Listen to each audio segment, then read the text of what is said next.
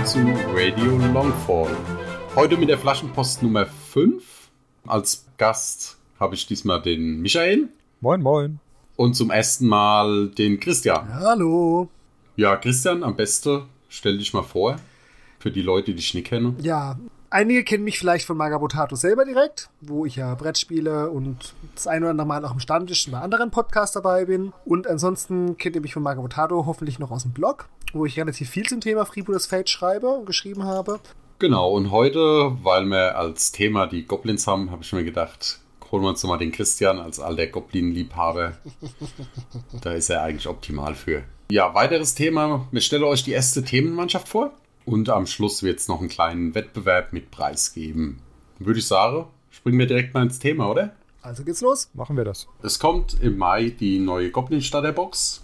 Soll 29,90 kosten. Also so wie jede Stadt, andere, fast alle anderen Starterboxen. Wen haben wir drin? Als neuer Anführer gibt es den El Tata. Michael, erzähl doch mal, was kann der denn? Ja, El Tata ist der Großvater von Malu Gordab und der Vater von Grond, also ein weiterer Ork-Anführer für die Goblins. Der hat normale Bewegung von 10, Angriff 2, Verteidigung 3, wie man es kennt. Im Nahkampf hat er eine Stärke von 8 mit seiner zweihändigen äh, Muskete und einen Widerstand von 3 bei 11 Lebenspunkten. Das ist für einen Anführer, sage ich mal, ein normales Profil. Für einen Ork ist es relativ zerbrechlich. Mit seiner Muskete kann er natürlich auch schießen. Hat im Fernkampf einen Wert von 6,4 auf 40 cm. Für Goblins also relativ weitreichend. Und er kann dreimal im Spiel mit äh, Massivgeschossen schießen, also nochmal den Wert um auf 8,5 erhöhen und den Gegner umhauen. Allerdings hat er dann auch die Gefahr eines Rückstoßes. Das heißt, bei einer schwarzen Karte wird auch oder geht Etata automatisch zu Boden, wenn er geschossen hat. Außerdem kann er anführertypisch Befehl mit 20 cm geben, hat einen Sammelruf, ist inspirierend, ist standhaft und unverwüstlich. Also der hat schon so viel miterlebt, den kriegt man nicht mehr tot. Das Ganze für 85 Punkte. Was sagt ihr dazu? Also jetzt erstmal nur zum Werteprofil und noch gar nicht zur Konzeption von ihm, ist er für mich so, ja, der ist mal lustig zu spielen, aber es ist nichts, wo ich sofort schreie, hier, das muss ich unbedingt haben. Ist sehr interessant, finde ich, natürlich mit der hohen Reichweite, halt auch mit dem Massiv geschossen. Aber er ist, finde ich, durch das, ähm, also durch den Rückstoß, der kann in 50% der Fälle auftreten, ist es ein bisschen riskant. Er muss ein bisschen vorsichtig einsetzen. Nicht, dass er dann, man ihn ausaktiviert hat, schießt, kriegt einen Rückstoß und liegt dann auf dem Boden, wird dann automatisch getroffen. Weil ähm, da hilft dann auf die Dauer auch kein unverwünscht. Ja, er ist ein bisschen mehr Supporter-mäßig, ne? weil er inspirierend hat. Das ist, glaube ich, ganz interessant für Goblins, weil, er, weil das gibt ja standhaft für jeden in 20 cm. Ja, damit können die feigen Goblins richtig naja. naja. Ja, vor allen Dingen in 20 cm sind sie auch automatisch in seiner ähm, Autorität, also haben sie ähm, Wiederholung auf die 7. Das ist schon ganz gut. Das stimmt, ja. Ähm, ich müsste es mal aus, müsste mir jetzt mal ausrechnen. Die Excel-Tabelle müsste erst aufmachen. Ähm, wegen, wie das ist im Vergleich wäre, zweimal gegen die 7 im Vergleich zu einmal gegen meinen hohen Moralwert mit meiner Chulu-Olo-Kombination. Aber ja, also als Moral, als Moralanker, zentrales Modell funktioniert der schon ganz gut. Ich finde, am spannendsten finde ich die Reichweite eigentlich bei ihm. Also 40 Zentimeter ist ja für einen Goblin wirklich weitreichend.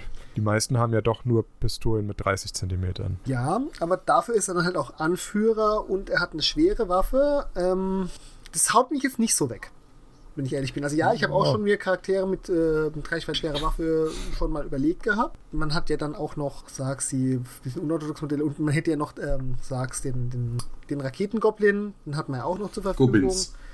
Genau, als Legende hätten wir halt noch Maestro Cerebro, der auch ungefähr in dem Bereich ist. Weil das ist, er schießt einmal pro Runde und dann musst du nachladen. Du musst auch noch aufpassen, wann du schießt, wegen ähm, der, wegen halt dem Umhauen, wegen dem Zurückstoßen, nicht umhauen. Ja. Ja, das stimmt schon. Bei ihm ist, ist, Zielen eher uninteressant, wenn ich, zumindest wenn ich das Massivgeschoss nutzen will. Dann schieße ich lieber und hoffe, dass ich nicht zu Boden gehe. Und wenn ich zu Boden gehe, habe ich noch die Option, wieder aufzusteigen, mit der, aufzustehen mit der zweiten Aktion. Also was bei ihm das Interessante ist, finde ich eher, ist es Massivgeschoss in 20 Zentimetern zu, zu verwenden. Ja, auf jeden Fall. Also da Die ist, Stärke 8 im Nahkampf ist gut, aber ist halt ein bisschen fragil, weil es halt an der zweihändigen Waffe hängt. Also es ist halt wieder das Modell, wo man die Arme deckt. Äh, nur mal auf das andere mit der Chulo-Bulo-Kombination. Auf wie für was für Moral kommst du da? Ich hab, war jetzt gerade falsch, es ist tatsächlich nur die 8, auf die ich komme. Dann ist tatsächlich die 7 mit Wiederholung besser. Ich hatte nämlich die 9 im Hintergrund Ja, durchs okay. Taktikmanual für die Initiative. Ja, Ja, deswegen wollte ich fragen. das Taktikmanual ist doch wieder dabei, oder? Ja, es ist dabei, aber das Taktikmanual bringt mir nur den ähm, Bonus für die Initiative, nicht für den eigentlichen Moralwert. Ah. Und Chulubolo Ja, okay. nimmst du ja noch, wenn du noch die äh, Mama Galina mitnimmst, erhöhst du ja seinen Moralwert um 1 wegen verwandt. Oder ich hätte als Vergleichscharakter, sage ich mal, zu ihm würde ich, könnte man Toledo Alvarez aufführen. Der hat auch 11 Widerstand, hat auch Stärke 8, äh, 11, Elf Leben. 11 Leben, 11 Widerstand wäre schön. Also auch Stärke 8, 4 Widerstand, 11 Leben, 7, 6 fern auf 50 Zentimeter. Auch inspirierend, also die sind sich schon recht ähnlich, aber kein Massivgeschoss und der kostet 95 Punkte. Also ich finde jetzt für 10 Punkte weniger, ich finde das passt. Ja, du musst ja vergleichen mit den anderen Goblins und Richtig. mit dem Söldneranführer. Die ja, Frage ist, ob er mit den anderen Goblin-Anführer mithalten kann. Er ist halt, jetzt sag ich mal, ein günstigerer. Weil Grond und so weiter, die sind ja 90, 95. Ich habe es jetzt gerade nicht im Malo Kopf. und Ähm, Grond. ja, aber man muss halt auch sagen, wie ich in 2.0. Grond ist halt ein Modell, das überall gut ist. Er hat vielleicht nicht den so beeindruckenden Fernkampf, ist aber damit halt präzise und hat halt seine drei Pistolen. Chulubolo hat im Nahkampf noch seinen Fechtmeister und finde ich halt, ähm, hat, ja gut, mit dem Agil noch seine ganzen Abwehrmechanismen und hat noch die Berliner und Malo ist halt, ja, der Sack voller Steine, der Das- nicht reinhaut. Den nimmst halt nicht so Ja, einfach raus. Also, ich denke schon, ich könnte den bei mir schon unterbringen, aber es ist kein Modell, wo ich sofort schreie, hier, hier und jetzt, hierher. Brauche ich sofort also, unbedingt. also direkte Konkurrenz wäre Captain Ulga. Ja, Kostet auch der- 85. Der auch eine. Wie viel Reichweite hat denn der auf seiner Kanone? 30 Der oder hat 40? auch, auch 40 40, Zentimeter, 7,6. Also auf lange Reichweite etwas weniger, auf kurz, nee, andersrum, auf lange mehr, auf kurze weniger. Hat auch Umhauen, hat auch Befehl und Sammelruf, hat attraktiv statt inspirierend, hat aber von Grund auf nur Stärke 5. Ist auch ein bisschen empfindlicher, dadurch, dass er kein Unverwüstlich hat. Ähm, Genau. Tata ist eher halt der Beschussanführer, der mit nach vorne.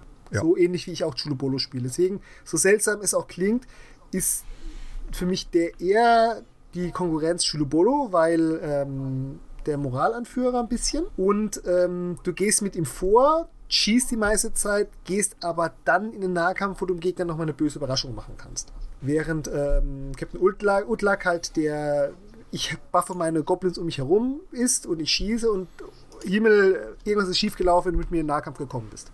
Also Etata hat noch den Rückfall auf den Nahkampf noch umzusteigen. Und sonst muss halt eine Stärke 5 Wow. zuhauen, wenn halt die, äh, wenn halt ein Arm weg ist. Ja gut, wie alle anderen Goblins auch. Ich glaube, dann haben wir den ganz gut besprochen. Ja, wollen wir noch was? Wollen wir noch eingehen, was für Ausrüstungskarte mitgebracht werden? Ich glaube, das wäre ganz interessant, oder? Ja, und vielleicht aufs Modell noch eingehen. Ja. Ach ja, das Ähm, Modell. Wie findet es? Wollen wir jetzt hier schon die ganze Box kurz besprechen oder ähm, darf ich das alles jetzt schon bei El Tata unterbringen? Was denn? Was willst du denn unterbringen? Ja, folgendermaßen. Es ist jetzt schon auffällig, ähm, wie die Box aufgebaut ist. Das war eine Vorgabe von Werner. Ähm, die letzte Goblin-Starter-Box war etwas teurer, weil ja sechs Ja. Modelle mit drin waren. Zwei Spezialisten, zwei ähm, Gefolgsleute, der Anführer, Malogorb und noch sein Bekleider ist ein Hutträger. Ja. Deswegen ist es jetzt umgekehrt, war halt die Vorgabe, Werner möchte halt eine Box haben mit vier Modellen. Genau. So, vier Modelle mit Goblins, ähm, mit zwei Gefolge, muss man schon Modelle unterbringen, die relativ gut Punkte bringen.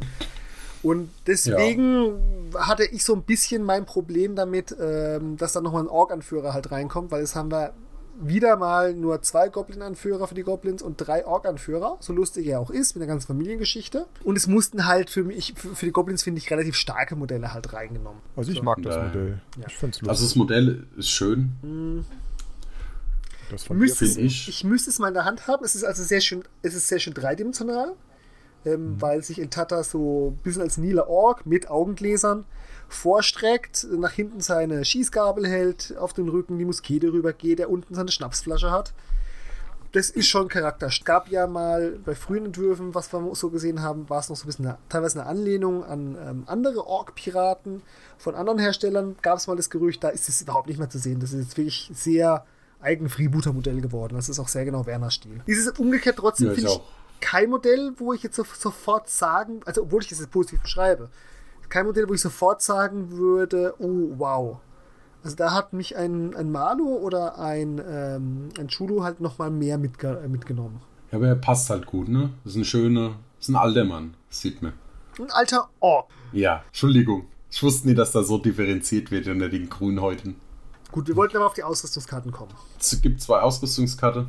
Das eine wäre ein Fade-Punkt für 10 Punkte. Muss man dazu groß was sagen? Nee, oder? Es ist ein Fisch. Ja, es ist, Ich mag Fische. Und es ist nur für Goblins.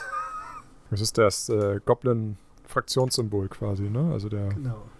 Also Ja, El der Piskis, El Piskis, der heilige Fisch, Genau. der schon gut angegammelt ist, ähm, finde ich, sehr- finde ich sehr charaktervoll. gibt einen Fade-Punkt, kann man immer gebrauchen. Und zum anderen hat er noch die Mamas Tinktur dabei, also mit der er sich selbst oder einen anderen Charakter drei Lebenspunkte wieder zurückbringen kann, auch für 10 Dublonen. Jetzt könnt ihr mich korrigieren, ich dachte, das wäre schon im neuesten Ausrüstungsset wieder drin gewesen. Ja, das kommt zusätzlich nochmal. Erläutert es mir bitte mal den Sinn einer Ausrüstung, die mit einem Charakter mitkommt. Klar, für die Starterbox, damit die Punkte da, da sind, aber auch schon so schon, schon mal verfügbar ist. Der Sinn dahinter ist einfach, dass du ja, das sind ja Einsteigerboxen eigentlich. Das heißt, jemand, der neu anfängt, wird sich nicht unbedingt gleich die Ausrüstungskarte holen. Okay. Das Set. Okay, nachvollziehbar, weil bis jetzt hatten wir ja bei solchen Sachen mal eher exklusive Karten, siehe de Bonn. Da mussten wir ja auch, ähm, auf die, um auf die Punkte zu kommen, ein paar Ausrüstungen dazu packen, aber ja. Und ich muss ganz ehrlich sagen, El Tata, auch mit seiner bisschen Empfindlichkeit, aber dem unverwüstlich überlebt er halt doch nochmal eher und dann mit Mamas Tinktur könnte man noch mal so ein bisschen was rauskitzeln. Ja, denke ich auch. Ich würde es zwar eher auf einem Modell noch mit mehr Lebenspunkten vielleicht unterbringen, aber ist, ist auf jeden Fall hier mal gut untergebracht, weil, wie du gesagt, wenn man mit dem Nahkampf ist, dann kann der schon zuhauen, aber es ist ja kein Modell, mit dem man unbedingt in den Nahkampf muss, man hält ja eher hinten. Dann klappt es mit dem Heilen auch nochmal besser. Aber das ist, glaube ich, ganz cool, wenn du, wenn du, wie gesagt, mit unverwüstlich nochmal stehen geblieben bist, nochmal drei Lebenspunkte heilen, bist du wieder auf Moral 6 statt 4. Stimmt, stimmt, das hatte ich gar nicht berücksichtigt. Stimmt, sehr guter Gedanke, Michael. Also ich finde die schon passender, dass sie da mit drin ist. Und eben für Anfänger halt, dass sie nicht sich gleich das Ausrüstungsset holen müssen. Und die gute Nachricht ist ja auch, er hat ja die Flasche gleich unten bei sich auf dem Modell dabei. Übrigens, wenn ihr euch das Modell nochmal angucken wollt, kann ich auch den YouTube-Kanal von Freebooters Fate empfehlen. Da hat der Fabi hat sich die Starterbox vorgenommen, hat die zusammengebaut und bemalt und das im Video festgehalten. Und es wird auch kurz vorm Release nochmal ähm, ein paar Videos zu, den, zu der neuen Starterbox mit den Figuren geben. Nicht zu den Werten, aber zu den Figuren an sich, vom Aussehen her. Wollen wir weiter zum Spezialisten? Ja, Ja. unbedingt. Dann Spezialist drin, Pissira. Wer will? Wer möchte vor, was er hat? Bitte? Michael durfte den Ork, dann darf ich mich um den Goblin kümmern. Ja, mit ähm, Pessiera haben wir einen harten Goblin-Nahkämpfer, der einen Sägefisch dabei hat. Dafür schon erstmal ein ganz großes Chapeau für, dass wir wieder mal mit Fischen Gegner verprügeln. Der gute Patsy. Goblin-typisch ist der jetzt aber so ein bisschen unberechenbar. Ist, ich sag mal, ein normal schnelles Modell. 15, die üblichen Attacke-Verteidigungswerte, auch ein 1-3er Widerstand. Die Stärke ist sehr ordentlich, 3-6 und mit der zweihändigen Waffe kommt er auf eine 8. Er hat auch mit 9 Lebenspunkten durchaus so dieses kleine bisschen mehr als halt die kleinen Gefolge-Goblins. Er hat noch eine Pistole dabei. Standard Doblin, 5,4, 30 cm und eben Petsy, den Sägefisch. Der hat einen Sägeschliff, also ist schon mal wahrscheinlicher kritische Treffer zu machen, ist halt zweihändig. Und je nachdem, äh, also gut, ist ein feiger Goblin, soweit so, unberechen, äh, so unbekannt, aber was, wie er diesen riesigen Sägefisch anwendet, ist ein bisschen unberechenbar. Hat er diese Sonderregel? Ähm, am Anfang der Runde, mit der die Initiative bestimmt wird, wird festgelegt, ob er damit rüstungsbrechend hat oder ob er Rundumschlag kriegt. Ja, ein Goblin mit Rundumschlag. Ähm, ich glaube nicht, dass es häufig zum Einkampf kommt, aber das ist mal was Neues. Das hat man so selten gesehen. Und Rüstungsbrechen, um nochmal einen höheren Widerstand zu nehmen, ist, glaube ich, für Goblins ein großer Gewinn, weil man sich mit bestimmten Modellen mit sehr hohem Widerstand schon schwer tut. Gerade nachdem jetzt in der 2 auch der Bonus für Überzahl ein bisschen zurückgenommen wurde. Und was kostet der? Ja. 60 Dublonen. Ja, genau, Quasi. 60 Duplonen. Also wir sehen mal, okay, diese ganzen ähm, ganzen Punkte, die er hat und das auch, ich sag mal, den Gewinn, den er für die Goblins als Fraktion bietet, ist auch teuer bezahlt, weil er ist ja damit einer der teuersten Spezialisten, den die Goblins aktuell haben. Naja, gut, die meisten Spezialisten kosten halt 45 oder 50, ne? Also Genau. das ist ja. Ja, das, Das ist ist ja für wenig Goblins Varianten. gut, aber das ist für Goblins also da macht dem doch schon relativ teuer. Ja. Aber durchaus berechtigt. Also. Absolut. Und, Und Stärke 9. und Äh, 9 Leben, Entschuldigung. ganz wichtig, es ist ein Nahkämpfer, der trotzdem immer noch eine Pistole hat. Ja, auch das ganz großartig eigentlich. Also, Also der wird Ja. auch alles andere als unnütz, wenn er plötzlich den Arm rausnimmt. Gut, man versucht mal halt den Pistolenarm bevorzugt rauszuschießen, aber ja, aber selbst dann hat er noch Stärke 6 mit einem Arm. Ist für einen Goblin auch noch vertretbar. Also, ja, also ich glaube, Pezziera wird auf jeden Fall auf den Spieltischen zu sehen sein.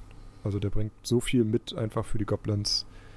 Und ja, 60 Punkte, ich sag mal 15 Punkte mehr als ein anderer Spezialist, aber das hast du in anderen Mannschaften auch. die Moralleiste ist jetzt, ich sag mal, ähm, nicht ungewöhnlich für einen Goblin-Spezialisten halt die 5 Moral. Das bedeutet tatsächlich theoretisch sogar mit drei Goblins drumherum, der auch auf Moral 8 kommen. Das ist schon ziemlich gut beim Goblin-Spezialisten, wenn man den im Pool hat. Wobei natürlich Moraltest meistens erst nötig ist, wenn er schwer verwundet ist.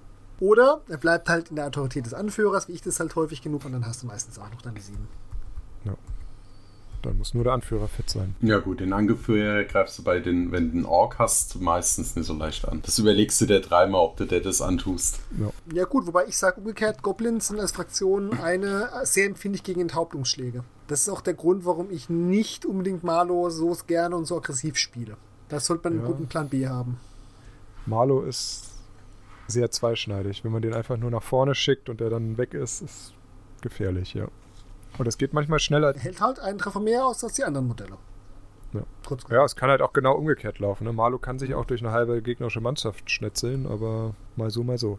Ich finde halt ganz spannend, muss ich sagen, finde ich unberechenbar. Ne? Dass durch die Initiative mein Modell sich anders verhält, finde ich eine ganz spannende Geschichte. Und passt super zu den Goblins, dass ich halt ja, mich nicht unbedingt darauf verlassen kann, was der kann. Sowohl du als auch der Gegner können das dann ja für den Zug planen, aber du kannst halt nicht diesen klassischen Schritt machen, okay, ich aktiviere ihn am Ende der Runde, bin dann dran, versuche Initiative nächste Runde zu bekommen und ihn gleich zu aktivieren, dann weiß halt nicht, was du kriegst. Auf den Ru- Rundumschlag setzt und dann das Rüstungsbrechen bekommst. Ja, aber also Rüstungsbrechen bringt normalerweise auch mal mindestens einen zusätzlichen ähm, Stärkepunkt und einen mehr. Und das machen wir uns nichts vor, wenn wir in der Relation einen Goblin haben mit Stärke 9.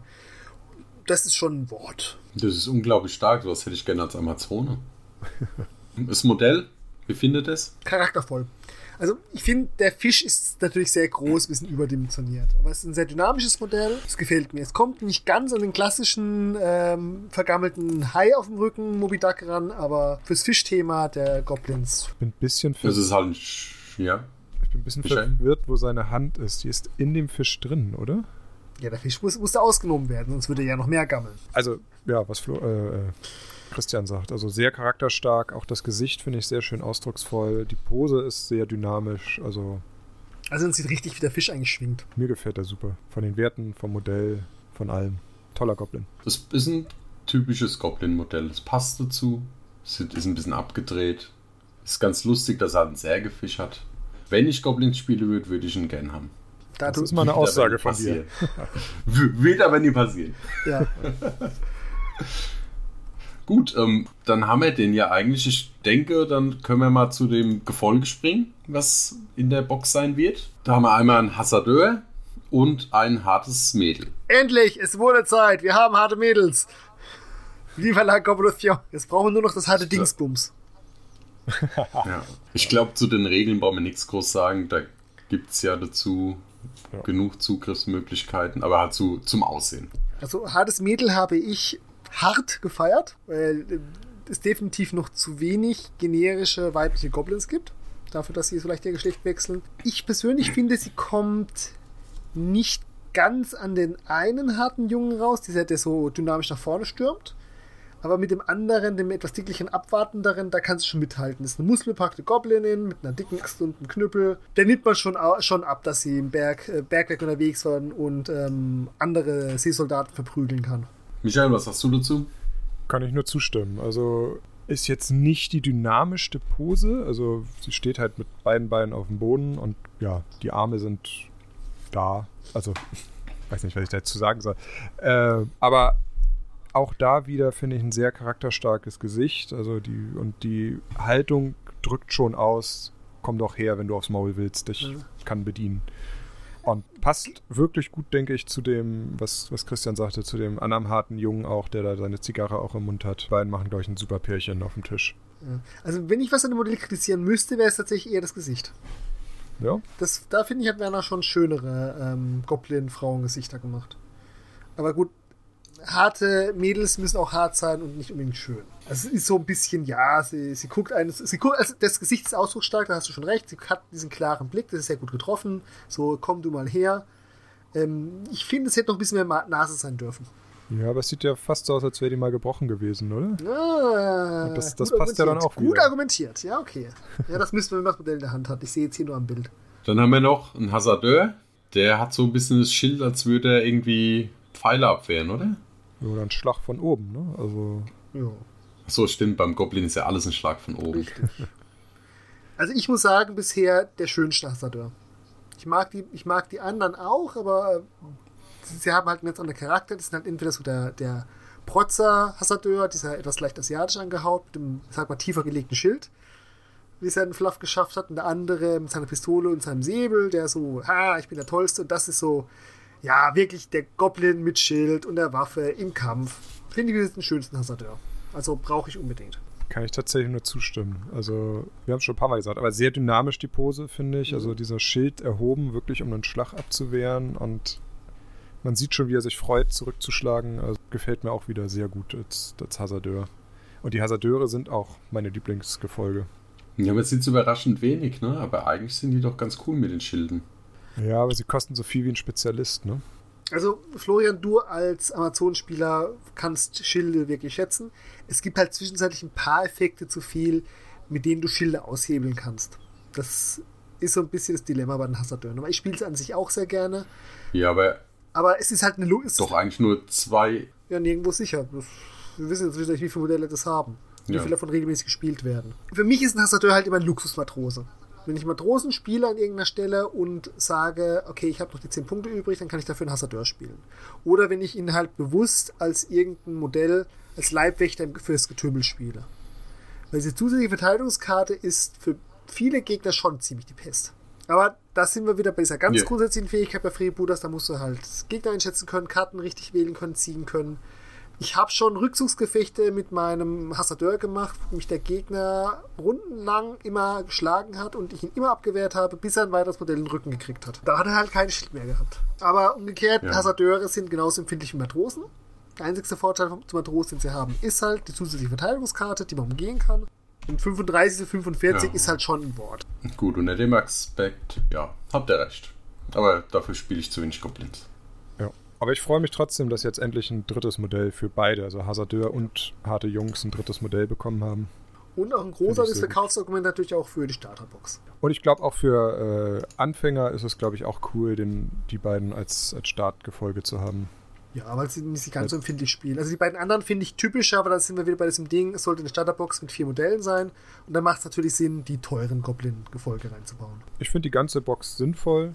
Ich finde sie gut zusammengestellt. Ich finde, sie ergänzt das äh, vorhandene Programm auch sehr gut. Es ist eine gute Mischung aus kräftigen Nahkämpfern, Beschuss, drei Modelle haben eine Pistole und ähm, auch dem Moralthema, dass Goblins halt nur in der Gruppe sich gut unterscheiden können und halt nah am Anführer bleiben müssen und ansonsten halt schnell fliehen. Aber wenn du beim Anführer bleibst, kannst du auch manchmal ganz schön widerstandsfähig sein. Hier mit Ja. 20 Autorität und auch dem Inspirierend. Da tut auch so eine kleine Goblin-Mannschaft nicht sofort wegrennen. Ich wollte gerade sagen, da tut es gar nicht so weh, dass man jetzt nur, nur vier Goblins dabei hat. Insgesamt 255 Punkte mit den Ausrüstungskarten. Soll dann wie die anderen Boxen diesmal 29,90 kosten. Oder? 90,95, ja.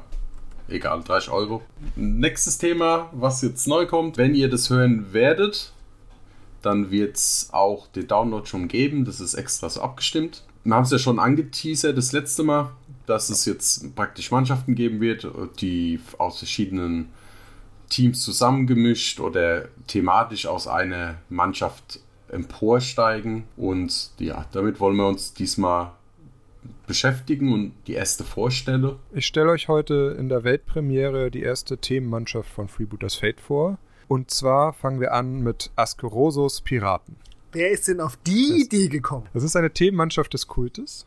Kann man vielleicht am Namen schon erahnen. Und ja, auf die Idee sind wir gekommen. Ähm, der Kult ist ja doch ein recht bunt zusammengewürfelter Haufen aus, äh, ich sag mal, den normalen Bürgern Longfalls, den Mystikern, die irgendwie die Strippen ziehen wollen und eben Askerosos Piratenmannschaft, die da so assimiliert worden ist. Also der Askeroso steht ja unter dem Einfluss von Sibylline. Es hat sich einfach angeboten, diese Piraten, dieses Piratenthema aus, den, aus dem Kult ein bisschen hervorzuheben. Man muss ja wirklich deutlich sagen, dass Ascaroso ursprünglich auch eine von den normalen großen Mannschaften war, der auch den Masterplan damals ausgelegt hatte, wie wir die Imperialen aus Longfall rausschmeißen und der halt dann mit wehenden Fahren zum Kult übergelaufen ist und durch die Neuankömmlinge, das, seine Mannschaft diese Lücke halt durch diese Neuankömmlinge von anderen Mannschaften, Blanche Pascal und so weiter, dann später jetzt auch Rubio ersetzt wurde.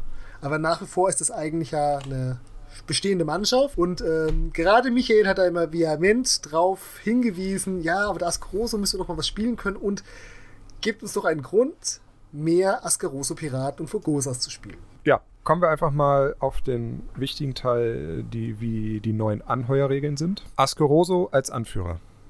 So, normalerweise ist Ascaroso ja ein Spezialist, wenn ich ihn im Kult spiele. Ähm, er hat die Eigenschaft Lieutenant, dadurch verhält er sich wie ein Anführer, da die Mystiker-Anführer keine Autorität haben. Also Askeroso springt sofort ein. Hier darf er direkt als Anführer angeheuert werden. Dann muss ich einen und beliebig viele Charaktere aus dem Gefolge anheuern. Es dürfen allerdings keine Sansame oder Balagoneros angeheuert werden. Also es bleiben dann die Fugosas, die Piraten und die Kultisten. Äh, Spezialisten darf ich einen Spezialisten für jeweils einen Charakter aus dem Gefolge anheuern. Das widerspricht auch wieder der normalen Kultheuerregel, wo ich ja zwei Gefolge brauche. Hier brauche ich ein Gefolge. Und ich darf 0 bis 2 Söldner mitnehmen, also einen mehr als normalerweise beim Kult.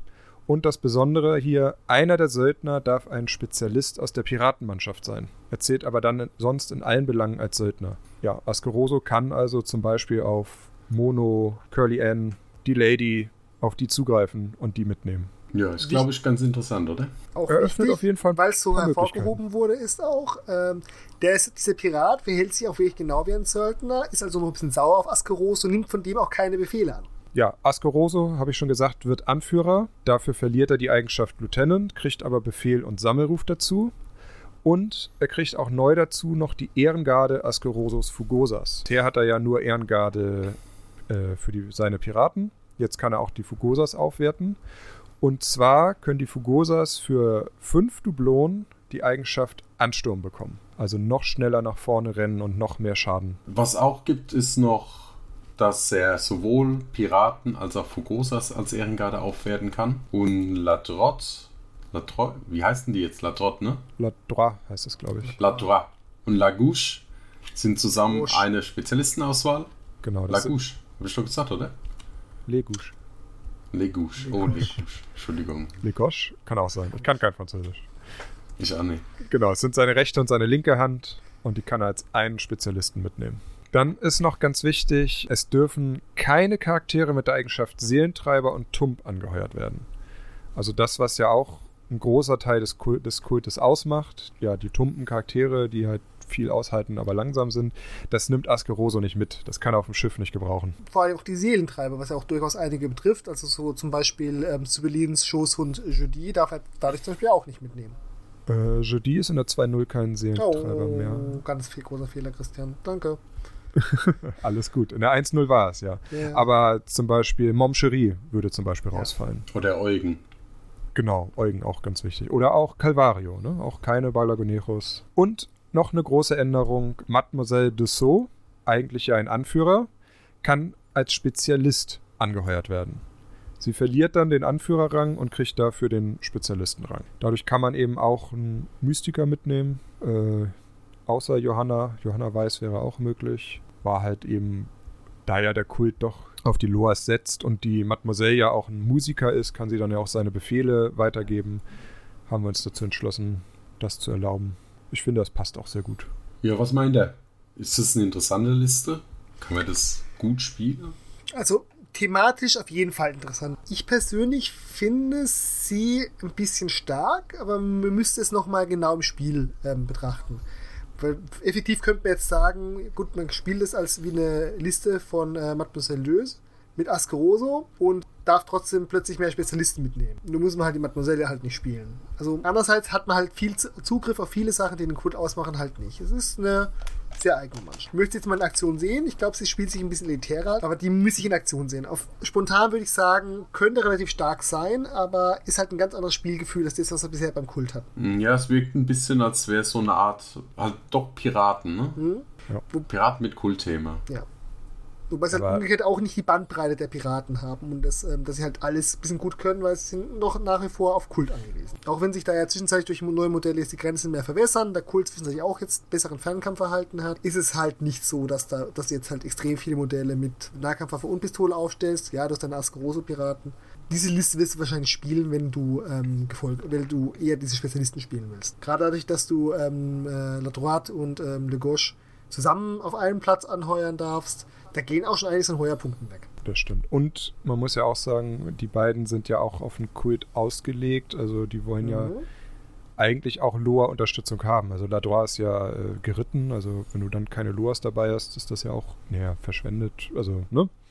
Und Legouche mit seiner verfluchten Muskete ist ja auch als Unterstützer da. Wenn du dann komplett auf Mystiker verzichtest, was ich auch durchaus verstehen kann, wenn man diese Liste spielt, zahlst du halt auch zu viel glaube, was ich ganz interessant und spannend finde, ist dann die Interaktion mit den Piratenspezialisten.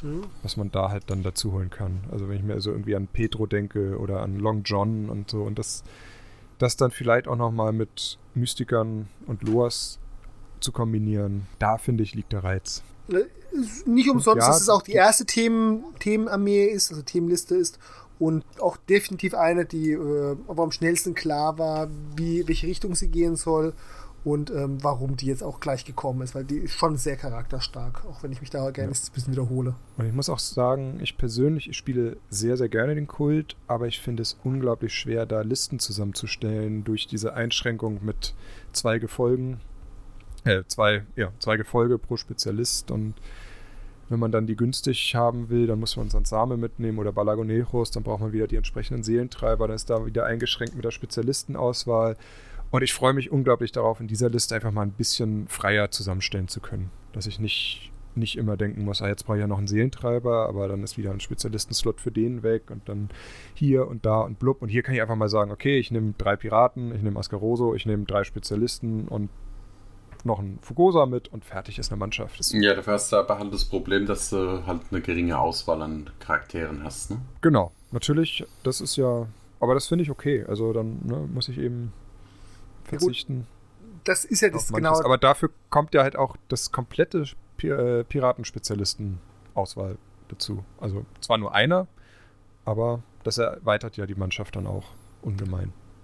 Das ist jetzt auch der Sinn von Themenmannschaften. Du gibst etwas dafür, dass du halt Auswahl einschränkst. Dass du halt nicht wieder die gesamte Fraktion hast, sonst bräuchte es ja keine Themenmannschaft, sondern sagst, okay, wir machen es thematisch enger und geben halt dafür ein paar Vorteile. Und ich finde, das ist hier wunderbar erfüllt. Also ich freue mich total darauf, da mal Mannschaften zusammenzustellen. Wir können noch mal sagen, äh, hier im Nachsatz steht, dass die Mannschaften ein bisschen experimentell sind und erstmal nicht für Turniere gedacht sind. Aber man ist natürlich frei, sie da auch zuzulassen. Und ich sehe im Moment kein Problem, die Mannschaft auch auf dem Turnier zuzulassen. Wie seht ihr das? Ich glaube auch nicht. Wir werden es mal sehen, wie es bei uns im ersten Turnier ist, wenn wir wieder raus dürfen. Aber bis jetzt sehe ich eigentlich keine Probleme. Man wird sehen. Deswegen, das ist ja das Schöne, die Themenmannschaften sind jetzt nichts, was jetzt in Stein gegossen ist. Das sind jetzt erstmal freier Online-Content.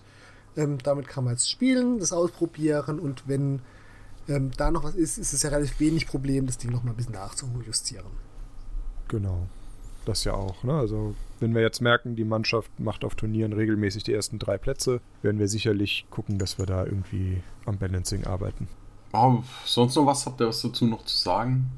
Nö, ne? Nö. Also ich, ich könnte mich wahrscheinlich noch stundenlang ergehen, aber das will dann auch keiner mehr hören. Ja, okay.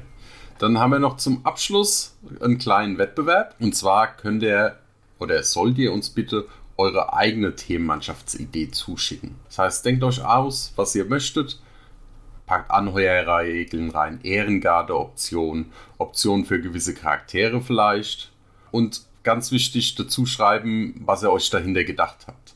Also nie einfach das reinschreiben, weil ihr denkt, ah, das wäre cool, das hätte ich gern, sondern was ist, also ein Gesamtkonzept sollte diese Mannschaft haben. Je besser das Thema, umso leichter lässt sich auch die Mannschaft verkaufen sein. Genau. Natürlich, die schönste wird gekürt am Schluss, wird dann wahrscheinlich auch veröffentlicht. Natürlich wird nochmal drüber geguckt, wenn am Schluss, aber wird dann veröffentlicht. Und als Preis haben wir auch was. Und zwar gibt es einen Master von der Schwarzen Witwe. Also der Schattenvariante von der Königin der Schatten. Die war auf dem Spiel schon als Queen zu sehen. Und für den Gewinner gibt es sie praktisch als Preis. Ist auch ein sehr cooles Modell. Auch von den Regeln her toll. Genau. Wenn ihr was habt, bitte an info at radio-longfall.de steht auch dann nochmal in den Show Notes und Einsendeschluss 17. Mai. Sind also gut zweieinhalb, drei Wochen. Da sollte einem was einfallen. Ich bin gespannt, was da kommt. Ja, wir freuen uns auf jeden Fall und schauen mal, wie kreativ ihr sein könnt. Gut, dann war es es ja eigentlich für heute, oder? Habt ihr noch was zu erzählen? Turniere brauchen wir keine ankündigen. Ach so, ähm, ja, es gibt weit Livestreams. Jetzt jeden Freitag nur noch. Vorher haben wir ja Dienstags und Freitags gemacht auf YouTube. Weiterhin Corona-Ton auf Magabotato. Also wenn ihr die Uhr bemalt jetzt in der Zeit, postet gerne. Und alle einfach was zu haben. In Quarantäne. Danke euch, dass ihr dabei wart. Danken Mich sehr gefreut. Vielen Dank. Und ja, dann bis zum nächsten Mal. Bis zum nächsten Mal. Macht's gut.